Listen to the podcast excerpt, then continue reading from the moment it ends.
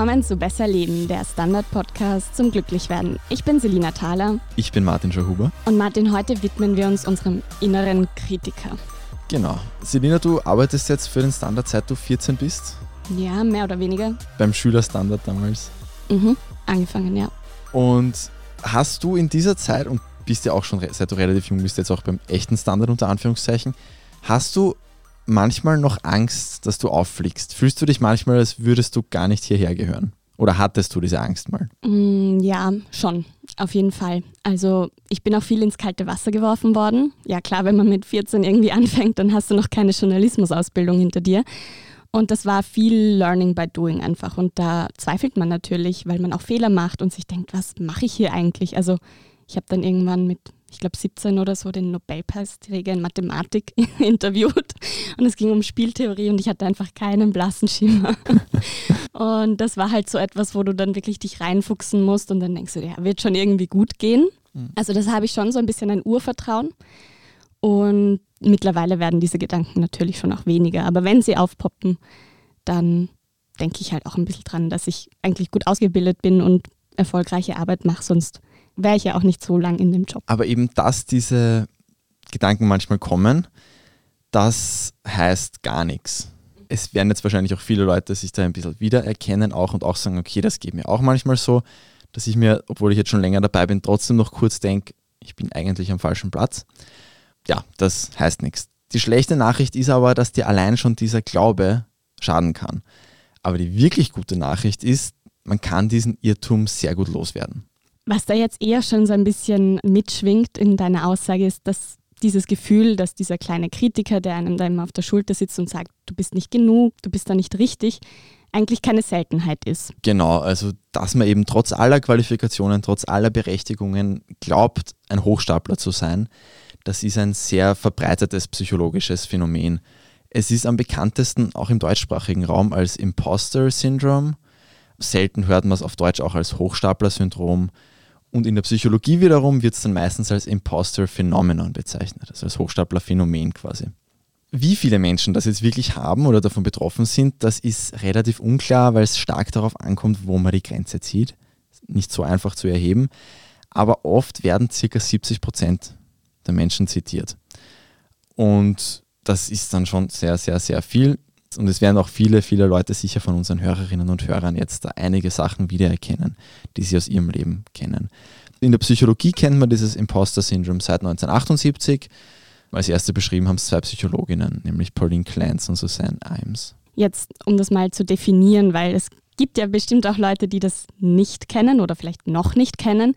Und so wie ich dich verstanden habe, geht es ja nicht darum, jetzt äh, wirklich um echte Hochstapler, wie jetzt der Typ von Catch Me If You Can, sondern um etwas anderes. Was ist denn dieses Imposter-Syndrom? Das ist, wenn wir glauben, dass wir nur durch Glück zu unserer Position oder zu unseren Erfolgen gekommen sind. Es fühlt sich so an, als könnten wir jederzeit auffliegen. Das ist so ein bisschen Kern der Sache. Man fühlt sich eben wie ein Hochstapler. Als würde man diesen Platz, an dem man sitzt, nicht verdienen. Und das Fiese ist, selbst wenn uns dann jemand lobt oder was gut gelingt, dann fühlt sich an wie Zufall. Oder als würde der, der das lobt, das einfach falsch einschätzen, als wäre die Arbeit gar nicht so gut. Oder als wäre es nur ein Resultat von viel zu viel Aufwand, den mhm. ich da reingesteckt habe. Oder dass halt eigentlich wer anderer die Leistung gebracht hat als ich, auch wenn das eben nicht stimmt. Es fühlt sich niemals so an, dass das eine Bestätigung ist, dass wir das einfach gut können, was wir machen und dass wir das gut machen. Und das ist eben das Fiese. Egal was ist, wir glauben trotzdem weiterhin, dass wir gar nicht gut genug sind wenn man in dieser Denke drinsteckt, dann kommt man durch Resultate nicht raus, weil es nichts wirklich eine Bestätigung ist. Wenn man diesen Mechanismus nicht durchschaut, dann bleibt man eben ewig drin. Mhm, wir manipulieren uns also ein bisschen selber. Genau. Und ich war mir wirklich noch nie so sicher wie bei dieser Folge jetzt, dass da bei einigen Hörerinnen was klingelt. Das, ich habe jetzt auch mit vielen Freundinnen und Freunden drüber geredet, das kennen mhm. so viele Leute und wenige hinterfragen es. Man muss jetzt noch ein bisschen dazu sagen, es geht in der Forschung da fast immer um das Berufsleben. Mhm. Oder vielleicht noch einen schulischen Kontext oder einen Studierendenkontext öfter. Es könnte schon sein, dass dasselbe Mechanismus auch ein bisschen weitergreift. Also es gibt auch anekdotische Berichte von psychisch Kranken, die sich trotz aller echten und schlimmen Beschwerden vorkommen, als würden sie ihre Krankheit hochstapeln, unter Anführungszeichen. Weil es gibt ja immer noch irgendwen, dem es noch schlechter geht. Jo, eh. und die sich deswegen keine Hilfe suchen. Oder weil man keine körperlichen Anzeichen sieht. Ist ja auch Zum oft Beispiel. sowas. Mhm. Und die eben wegen diesem Mechanismus sich nicht die Hilfe holen, die sie bräuchten. Und das Phänomen dürfte auch bei manchen Eltern zuschlagen, die sich dann, obwohl sie eh ihre Kinder erziehen können, trotzdem fühlen, als hätten sie eigentlich überhaupt keine Ahnung und als wären sie komplett der falsche Mensch für das. Ich kann nicht aus Erfahrung sprechen, aber so, was man so hört, ist, ich glaube, diesen Gedanken hat jeder mal so, oh Gott, ich weiß ja gar nicht, wie das geht. Es ist, glaube ich, auch recht natürlich. Gerade bei Kindern genau. oder Eltern. Ja. Genau, und ab und zu sowas zu denken, ist auch nicht das Drama, da kommen wir auch später noch dazu. Es sollte nicht dauernd sein. Vor allem, es sollte nicht dauernd sein, egal wie viel Information ich mir noch zusätzlich hole. Mhm. Aber wie gesagt, weil es eben nur zu diesem Berufskontext wirklich viel solide Wissenschaft gibt, halte ich mich eben auch an den. Also Beruf und Schule ist meistens gemeint heute. Okay, dann, wenn wir uns jetzt mal die Arbeit da anschauen. Wer sagt denn, dass es nicht einfach stimmt, dass manche nicht dort sein sollten, wo sie sind? Also so wie sie sich das jetzt fühlen, wenn sie dieses Imposter-Syndrom haben. Das gibt es natürlich auch. Aber gerade diese Leute glauben dann eher, dass sie eh alles super machen und die Besten für den Posten sind. Mag sein, dass jetzt manche an Ex-Ministerinnen denkt bei dieser Gelegenheit. Es stehen halt einfach nachvollziehbare psychologische Prozesse hinter diesem Phänomen. Es ist nicht so, dass jetzt diese 70 Prozent der Leute, die diese Erfahrung machen, eigentlich unterqualifiziert sind und sich quasi jetzt auf dieses Syndrom ausreden. Mhm. Nein, die sind qualifiziert. Natürlich kann man nur im Einzelfall sagen, ob es wirklich zutrifft. Das ist schon klar. Aber es ist eben so verbreitet, dass man schon auch davon ausgehen muss, dass der Mensch, der einen für diesen Job eingestellt hat, sich da nicht komplett vertan hat. Mhm. Noch ein simples Beispiel, wo man es auch ziemlich erheben kann. Die Noten von Studentinnen und Studenten mit und ohne Imposter-Syndrom sind gleich gut. Also es ist jetzt nicht so, dass die, die glauben, sie sind Hochstapler, schlechter abschneiden bei den Prüfungen. Du hast eingangs schon gesagt, dass viele unterschätzen, was das eigentlich mit uns macht. Wieso ist es denn so dramatisch, wenn ich mir wie eine Hochstaplerin vorkomme? Aus mehreren Gründen. Zum Beispiel laut einer Studie hatten Medizinstudierende, die das hatten, ein deutlich höheres Burnout-Risiko. Und wir haben das vorige Woche erst besprochen, wie schlimm Burnout sein kann und ist. Also das sind nicht nur so unnötige Gedankengänge, die eigentlich wurscht sind. Dieser Glaube kann uns wirklich schaden. Vom Hochstapler-Syndrom Betroffene leiden unter mehr Stress, sind unzufriedener mit ihrer Arbeit, machen dann tatsächlich auch oft ein bisschen schlechtere Arbeit. Und es ist ja auch logisch, weil wenn ich glaube, ich bin zu schlecht für meinen Job, dann habe ich viel mehr Angst vor den Aufgaben, die ich kriege. Ich glaube jedes Mal, ich bin dieser Aufgabe nicht gewachsen. Man neigt dann auch dazu, Fehler zu vertuschen, weil man Mhm. eben nicht auffliegen will.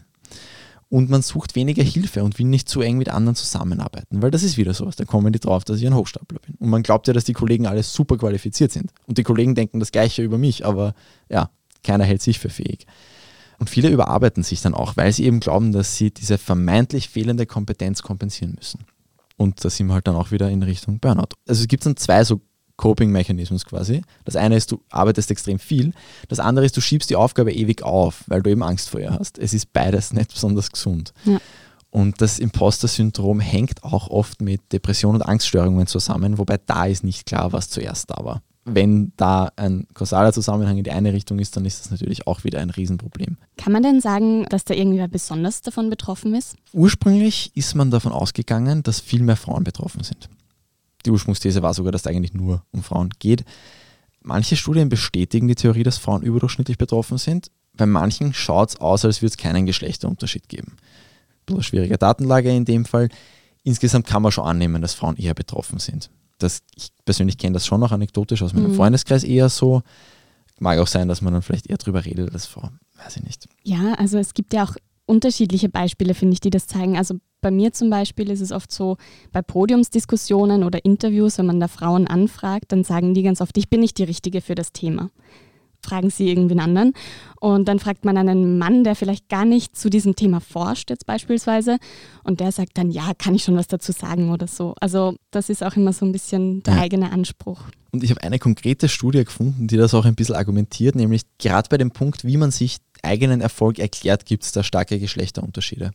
Also Männer schreiben sich dann Erfolge eher den eigenen Fähigkeiten zu als Frauen und Frauen, ja, haben dann vielleicht eben die gute Kollegin, die ihnen geholfen hat oder ja, Hatten Glück. solche Sachen oder hatten Glück, genau, oder haben einfach viel, viel mehr gearbeitet. Genau, ja, das ist oft so eine Erklärung, ja. Generell muss man sagen, in diesem Bereich fokussiert sich die Forschung recht stark auf Studierende, weil die halt so leicht als Probanden zu bekommen Mhm. sind. Aber es zeigen schon auch die Studien mit älteren Teilnehmern, die, die es gibt, dass das Phänomen sehr wohl auch ältere Menschen betrifft, dass das nicht mit 25 und mit den ersten drei Berufsjahren gegessen ist. Gibt es denn Faktoren, die das bedingen? Ja, zum Beispiel das Arbeitsumfeld. Es dürfte so sein, dass die Gefahr, dieses Syndrom zu bekommen, umso größer ist, je mehr du dich von deinen Kollegen unterscheidest. Also wenn ich mit gleichen, also mit, wenn ich mit lauter 27-jährigen weißen Männern mit meiner politischen Einstellung und meiner Frisur umgeben bin, dann ist es sehr unwahrscheinlich, dass ich das entwickle. Wenn ich da komplett aus der Reihe tanze, dann ist es viel wahrscheinlicher. Also es hat jetzt nichts mit Vergleichen zu tun. Man kommt sich dann halt ein bisschen so als Außenstehender vor, als nicht reinpassend offenbar und der, daraus leiten dann manche Menschen offenbar eine Unterqualifikation für sich ab. Ja, das ist durchaus auch. Also ich meine, das ist wieder, die Datenlage ist nicht so bombensicher, aber es dürfte schon so sein. Mhm. Das, sonst ist das fiese, dass man aus ganz unterschiedlichen Richtungen kommen kann und dann eben genau dieses selbe Imposter-Syndrom am Ende hat. Also es gibt Perfektionistinnen, die sich dann wegen jedem winzigen Fehler fertig machen und deswegen als Hochstaplerin fühlen. Es gibt Leute, die immer so total überlegene Wunderkinder waren, die nie für eine Schularbeit lernen haben müssen und die sich dann vorkommen, als hätten sie ja nie was für einen Erfolg getan und wären deswegen hätten nicht verdient zu sein, wo sie sind. Es gibt Leute, die unglaublich viel wissen, aber die halt deswegen auch wissen, dass es Gebiete gibt, wo sie nicht alles auswendig können, weil das bringt Wissen halt auch mit sich. In deren Kopf reicht das dann nicht, was sie wissen. Und jemand mit der halben Information wird sich vielleicht für den kompletten Oberchecker halten und glauben, er kennt sich. Das ist ja dieses mhm. Halbwissen, wenn man anfängt mal ein bisschen was weiß, glaubt man, man kennt sich voll aus. Und wenn man dann länger reinschaut, dann ui. Ja, ich finde, was da auch schon immer ein bisschen mitspielt, ist dieses Ding, dass man, weil wir jetzt bei dieser Lesart waren, wie erkläre ich mir eigentlich, wo ich hingekommen bin, dass man oft ungern so sagt, ja, ich habe das geschafft, weil ich gut bin. Also das klingt ja sofort so angeberisch und das will man irgendwie auch nicht sein. Also das ist, ist schwierig. Es ist schon gut, zur richtigen Zeit am richtigen Ort zu sein. Und natürlich haben wir einem Menschen geholfen auf seinem Weg und das muss man ja nicht ausklammern. Aber man darf sich halt selber nicht komplett rausstreichen, mhm. weil die wenigsten Leute sind nur durch Zufall oder durch andere. Und die wissen es dann sehr, sehr genau. Also natürlich, wenn ich nur durch meinen Cousin zu meinem Job mhm. gekommen bin und eigentlich komplett überfordert bin, ja, aber das sind nicht Leute, die Imposter-Syndrom haben. Die Bewerbungsschreiben von wem anderen schreiben lassen. Genau. Jetzt, um, um dann noch ein bisschen tiefer zu graben, warum denken denn so viele Menschen so? Das ist noch nicht ganz geklärt. Man nimmt an, dass Erfahrungen in der Kindheit und Jugend dazu führen können. Zum Beispiel liest man da in der Psychologie, wenn den Eltern die Noten nie genug sind, wenn die Geschwister immer alles oder irgendwas besser können als man selbst und vor allem, was oft kommt, ist, wenn die Eltern gemischte Signale senden, die für das Kind mhm. nicht so recht Sinn machen. Also wenn es einmal total super ist und einmal total schlecht, in Wahrheit sind das nur die Stimmungsschwankungen der Eltern. Das Kind lernt nicht einzuordnen, was gut ist und was schlecht ist. Und eben diese Susanne Imes, die eine der zwei Entdeckerinnen dieses Phänomens waren, die hat angenommen, dass vor allem Kinder aus Familien mit viel Leistungsdruck dann 20 Jahre später Erwachsene mit Imposter-Syndrom werden. Klingt irgendwo naheliegend. Wir machen jetzt kurz eine Werbepause und dann will ich wissen, wie wir uns davor schützen können und was wir eigentlich auch dagegen tun können, wenn es zu spät ist.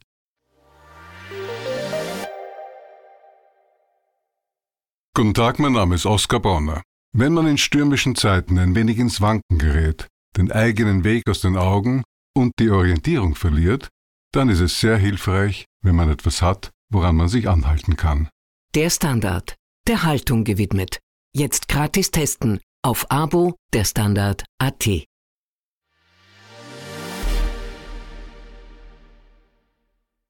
Wir sind wieder da und Martin, ich habe es schon angekündigt. Wie kann ich mich denn davor schützen, dass ich gar nicht erst in diese Falle tappe, zu denken, dass ich da nicht gut genug bin? Eine österreichische Studie sogar war das, die hat herausgefunden, dass Studierende mit mehr Selbstmitgefühl weniger unter diesem Imposter-Syndrom leiden. Das wird vielleicht auch mal eine eigene Folge, dieses Thema Selbstmitgefühl. Generell ist gut, von Anfang an einen realistischen Blick auf die eigenen Leistungen zu erlernen und zu erlernen, das einzuordnen. Und natürlich auch nicht nur, wenn es um dieses Thema geht. Und ganz, ganz wichtig bei der ganzen Sache, verstehen, dass Fehler bei den allermeisten Tätigkeiten dazugehören. Vielleicht nicht als Herzchirurg und Fluglotse, aber wir können schon Fehler machen, ohne dass die Welt untergeht. Und das gehört eben oft dazu. Und man kann und soll ja ruhig versuchen, die auf Null zu bringen, aber man darf dann halt nicht seine komplette Existenz hinterfragen, wenn einmal einer vorkommt. Ich finde, was da auch noch ein Punkt ist, aber vielleicht sehe ich das auch falsch? Bitte korrigier mich. Ich finde, das hat auch ein bisschen was mit eigenen Ansprüchen zu tun. Wenn wir jetzt von den Perfektionisten zum Beispiel reden oder eben die Leute, die irgendwie gar keine Fehler machen wollen, wie du es gesagt hast, aber auch irgendwo mit Selbstvertrauen. Also so zu vertrauen, ich kann das schon und ich, es hat immer funktioniert. Und die letzten zehn Male dachte ich, die Welt geht unter, aber sie ist nicht untergegangen. So. Ja, wobei da eben schon wieder die Frage ist, was ist mein Anspruch und was passiert mit mir, wenn ich diesen Anspruch einmal nicht erfülle? Denke ich mir dann, okay, ich habe jetzt meinen Anspruch nicht erfüllt oder denke ich mir, oh, verdammt, meine Chefs haben sich gierig, ich muss eigentlich morgen gefeuert werden. Und es hat, glaube ich, wirklich fast jeder von unseren Kolleginnen und Kollegen diesen nicht so wunderschönen Standardmoment, wenn du zum ersten Mal einen gröberen Fehler in eine Geschichte haust und im Forum sofort dafür zerrissen mhm. wirst. Und also das war auch bei mir, wie ich damals mein Praktikum gemacht habe. Und der Moment kommt früher oder später.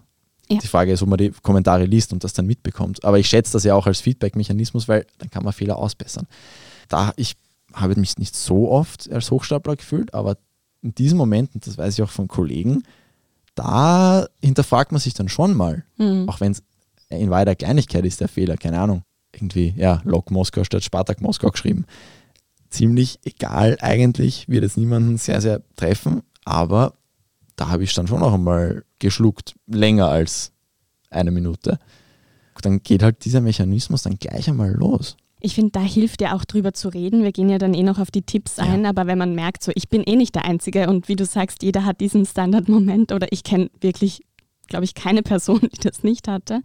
Wäre ja auch komisch, wenn man keine Fehler macht oder irgendwie, ja, jemand gegen dich ist, weil es ist halt einfach so. Aber da hilft schon auch reden und ja dann merkt man sehr schnell, dass auch andere zum Beispiel denken, ich bin nicht befugt, als Nicht-Psychologin über ein psychologisches Thema zu schreiben zum Beispiel oder zu reden in einem Podcast. Was ich da ähm, schon auch noch spannend finde als Frage ist, können denn Zweifel nicht auch gut sein? Ja, und es ist auch nicht jeder Zweifel gleich die Diagnose oder ein Hinweis auf das Imposter-Syndrom. Es geht vor allem darum, dass einen diese Zweifel nicht dauernd beschäftigen und alle Handlungen beeinflussen. Mhm. Und vor allem einen nicht noch über die Arbeit hinaus begleiten. Das ist dann noch schlimmer. Ich habe bei der Recherche ein sehr schönes Zitat einer Psychologin gelesen. Man kann ruhig einen Hochstapler-Moment haben, aber kein Hochstapler-Leben. Mhm. Das mhm. fand ich recht, recht einleuchtend. Und es ist eben, also nie sich vorzukommen, als wäre man jetzt gerade überfordert und vielleicht am falschen Platz. Ist schön, wird vielen auch sicher gelingen, aber muss jetzt vielleicht nicht sein. Aber es soll einen halt nicht ganze Zeit runterdrücken. Wenn ich jetzt so einen Hochstapler-Moment habe, oder vielleicht auch manchmal ein Leben, das sich so anfühlt, als wäre es durchgehend so. Was kann ich denn dagegen tun? Also sehr wichtig ist als ersten und wichtigsten Schritt ist, dass du begreifst, dass das nur in deinem Kopf ist und dass du es deswegen auch wieder abdrehen kannst. Das kann auch ein längerer Prozess sein, weil das ist bei vielen Leuten sehr eingefahren und du musst eben diesen Kreislauf aushebeln und langsam umprogrammieren. Dann ist ein guter erster oder zweiter Schritt, die Gefühle von den Fakten mal zu trennen und sich in Erinnerung zu rufen, gleich dabei, dass Gefühle nicht stimmen müssen. Mhm. Intuition hatten wir das auch schon. Genau, wir haben in der Folge auch schon geredet, dass man sich seiner Verirrungen mhm. bei diesen Gedankenmechanismen bewusst sein muss, dass man die sinnvoll nutzen kann. Und wenn man eben diese Gefühle von den Fakten getrennt hat, die Fakten anschauen, schauen, was man schon erreicht hat. Auch auf eine Liste schreiben, was einen zu dieser Aufgabe befähigt, der man sich eben gerade nicht würdig fühlt oder nicht gewachsen. Du kannst dir zum Beispiel auch überlegen, wie du eine Kollegin sehen würdest, die deinen Lebenslauf, deine Resultate, deine Geschichten, deine Podcasts, all das mhm. genauso hätte. Das finde ich voll den guten Tipp, weil meistens bewundert man ja andere für das, was sie schon erreicht haben und merkt dann gar nicht, dass man selber auch schon ähnliche Dinge erreicht hat und eigentlich auf einem guten Weg ist. Aber natürlich dieses Vergleichen ist auch immer ein bisschen tückisch. Genau, eben vielleicht nicht zu viel vergleichen, aber einfach mal sich in der hm. dritten Person quasi vorstellen. Und natürlich, man sollte sich nie zu abhängig von Feedback machen, aber es kann für so eine Situation schon auch helfen, wenn man Lob archiviert hat. So als mhm. kleine Schatzkiste für schwierige Situationen. Zum Beispiel ein E-Mail-Folder machen, wo man eben sich lobende E-Mails aufhebt. Und wenn man eben dann auch akut jetzt gerade gutes Feedback bekommt, wirklich einmal sich den Moment nehmen, sich zurücklehnen, das wirklich aufnehmen und ganz, ganz, ganz aufmerksam sein, ob da nicht irgendwoher wieder dieses Teufelchen auf die Schulter flattert und dir einflüstert, es war nur Glück, es ist nur die Arbeit von anderen, war gar nicht so super, die Chefin will nur irgendwie ein gutes Klima schaffen oder so. Na, einfach, danke, das ist jetzt Lob für mich, ich habe diese Leistung gebracht. Ja, das finde ich auch interessant, vor allem weil wir eben Lob nie so bewusst wahrnehmen wie jetzt zum Beispiel Kritik. Also wenn, wenn wir einen Fehler machen, dann brennt sich das ja ins Hirn ein und du hast teilweise noch Flashbacks zehn Jahre später. Ja. Wie ist denn das, wenn ich eben das Gegenteil von Lob bekomme, weil ich Fehler mache? Da sind wir wieder bei der gesunden Fehlerkultur. Und natürlich muss man da auch die Chefetage mitdenken, weil natürlich ist eine gesunde Feedback-Kultur da auch sehr, sehr wichtig. Aber wenn man eben gerade wirklich ein paar Fehler gemacht hat und sich jetzt denkt, das ist der Beweis, ich habe es gewusst, ich gehöre hier nicht her, dann kann man sich in Erinnerung rufen, dass man eben nicht ein fertiges Produkt ist, sondern dass jeder Mensch auf der ganzen Welt eine Entwicklung durchmacht. Die hört erst auf, wenn man nicht mehr atmet. Das ist auch okay und das ist bei allen so. Und man kann auch lernen aus Fehlern. Was dann total super ist, wenn man dieses Imposter-Syndrom mal losgeworden ist, dann kriegt man einen viel klareren Blick auf die Bereiche, in denen man sich wirklich verbessern könnte und auch sollte. Mhm. Und das ist ja auch im Interesse von jedem, der irgendwie beteiligt ist an meiner Arbeit. Und äh, vier Psychologinnen der Uni Salzburg haben nachgewiesen, dass ein Schlüssel bei Imposter-Syndrom die Angst vor negativen Bewertungen ist. Und in dieser Studie, die sie gemacht haben, hat sich Coaching gegen diese konkrete Angst als sehr effektiv erwiesen. Klar, Coaching kann jetzt vielleicht nicht jeder in Anspruch nehmen, aber wenn einem schon bewusst ist, dass diese Angst vor negativen Bewertungen ein großer Faktor ist, kann das vielleicht auch schon helfen. Und was ist, wenn ich da jetzt nicht so einen Reserveordner mit Lob habe? Ja, dann mit anderen drüber reden zum Beispiel. Du hast das vorher schon angesprochen. Und natürlich kann es schon sein, dass da ein bisschen so eine Glühbirne anspringt, wenn man draufkommt, dass drei Viertel meiner Kolleginnen auch so geht man darf dann natürlich nicht davon ausgehen, dass jeder und jeder ehrlich drüber redet. Wenn ich jetzt mit meinen Kollegen drüber reden will und die tun so, als würden sie das nicht kennen, heißt es nicht zwingend, dass das auch stimmt. Aber natürlich, wenn man eine gute Beziehung zu seinen Kolleginnen und Kollegen hat, kann schon sein, dass die dann auch sagen, ja, kenne ich, gebe mir auch jeden zweiten Tag so. Es kann auch extrem wertvoll sein, mit einer Vorgesetzten zu sprechen, wenn die für sowas ein offenes Ohr hat man kann sich auch in Erinnerung rufen, dass es auch Menschen ganz genauso geht, die man total bewundert oder zumindest als sehr, sehr erfolgreich betrachtet. Also Imposter Syndrome, Celebrities, hm. viel Spaß, das sind fünf Stunden auf Google. Ähm, Tom Hanks hat mal gesagt, egal was ich gemacht habe, ich frage mich immer wieder, wie bin ich hierher gekommen? Wann werden sie draufkommen, dass ich ein Betrüger bin und mir alles wegnehmen? Das ist wirklich dieses ganze Syndrom in zwei Sätzen zusammengefasst und der Typ hat echt in vielen großen Filmen mitgespielt. Emma Watson fühlt sich wie eine Zitat-Hochstaplerin, wenn sie für Schauspiel gelobt wird. Und um ein bisschen weg von Schauspielerinnen zu kommen, die neuseeländische Premierministerin Jacinda Ardern, die ist wahrscheinlich spätestens jetzt eine der populärsten Staatschefinnen der ganzen Welt. Und die sagt, dass diese Selbstzweifel an ihr nagen. Mhm. Obwohl sie wirklich so viel gutes Feedback kriegt.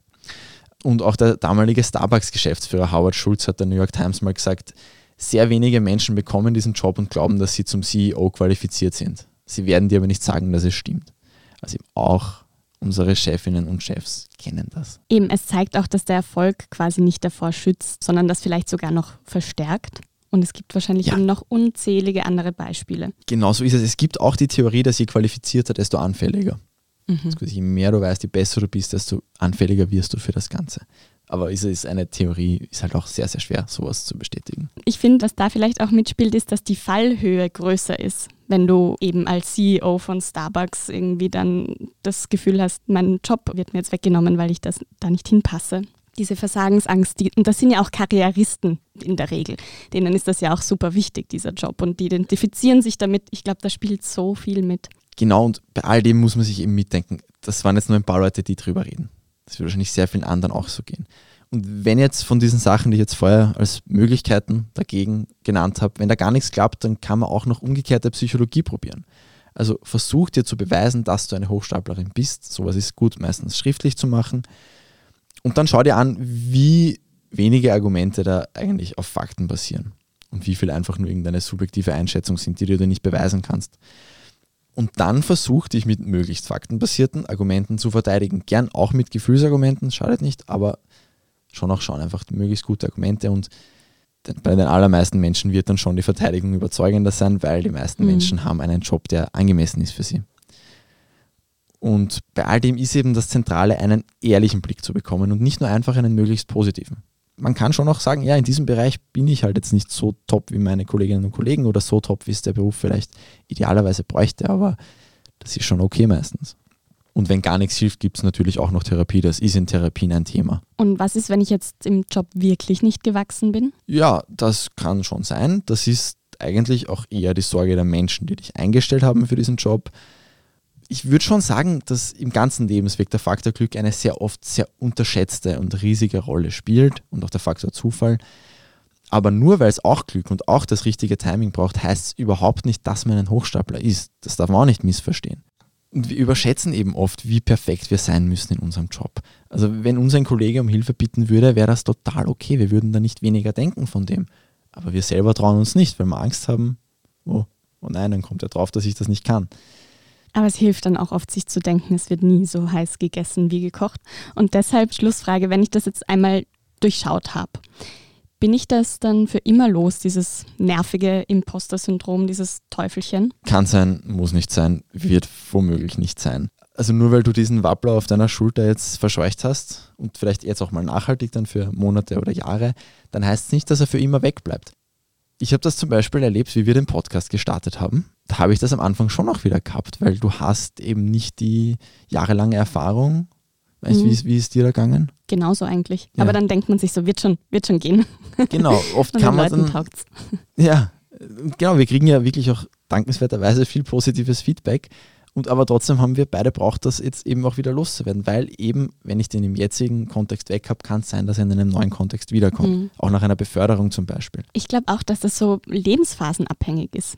Genau. Also der Vater zum Beispiel, der Angst hat vor, oh, ich werde jetzt Vater, was ich kann das gar nicht, oder eben ja. den, an, den anderen Stress, dass sie eine neue Position hat. Und eben auch anzunehmen, dass etwas Imposter-Syndrom ist, soll ja nicht heißen, dass man sich nicht fortbilden, ausbilden, bemühen, etc., etc., etc. kann und soll. Das ist eben wieder, wenn man den ehrlichen Blick dann mal hat, dann ist das eben auch viel besser, sowas einzuschätzen. Ja, es sollte zumindest leichter sein, draufzukommen, wenn es dann wieder passiert dass, okay, das ist wieder dieser gedankliche Fehlschluss, ich muss aufpassen, dass nicht wieder dieser Kreislauf losgeht, dass ich, egal was passiert, das nur verstärke, weil ich es eben schon einmal durchgespielt habe und dann mhm. durchschaut habe und hoffentlich losgeworden bin. Also den inneren Kritiker nicht immer so ernst nehmen, vielleicht auch mal sich drüber lustig machen. Ihn einfach hinterfragen. Nehmen, hinterfragen. Ja. Und hoffentlich hilft es der einen oder dem anderen, das überhaupt mal zu realisieren und zu wissen, dass man damit nicht alleine ist. Wenn ihr die nächste Folge auch nicht verpassen wollt, dann abonniert uns gerne auf Apple Podcasts und Spotify und wo es sonst noch Podcasts gibt und gebt uns auch gerne eine 5-Sterne-Bewertung oder schreibt uns ein Mail an besserleben.derstandard.at, wenn ihr Fragen habt, Feedback oder Themenanregungen. Und wenn es euch gefallen hat und ihr habt schon abonniert und ihr habt schon bewertet, dann freut uns auch sehr, wenn ihr uns an Freunde, Freundinnen, Verwandte weiterempfehlt. Spread the word. Das war Besser Leben, der Standard-Podcast zum Glücklichwerden. Baba. Und bis nächste Woche.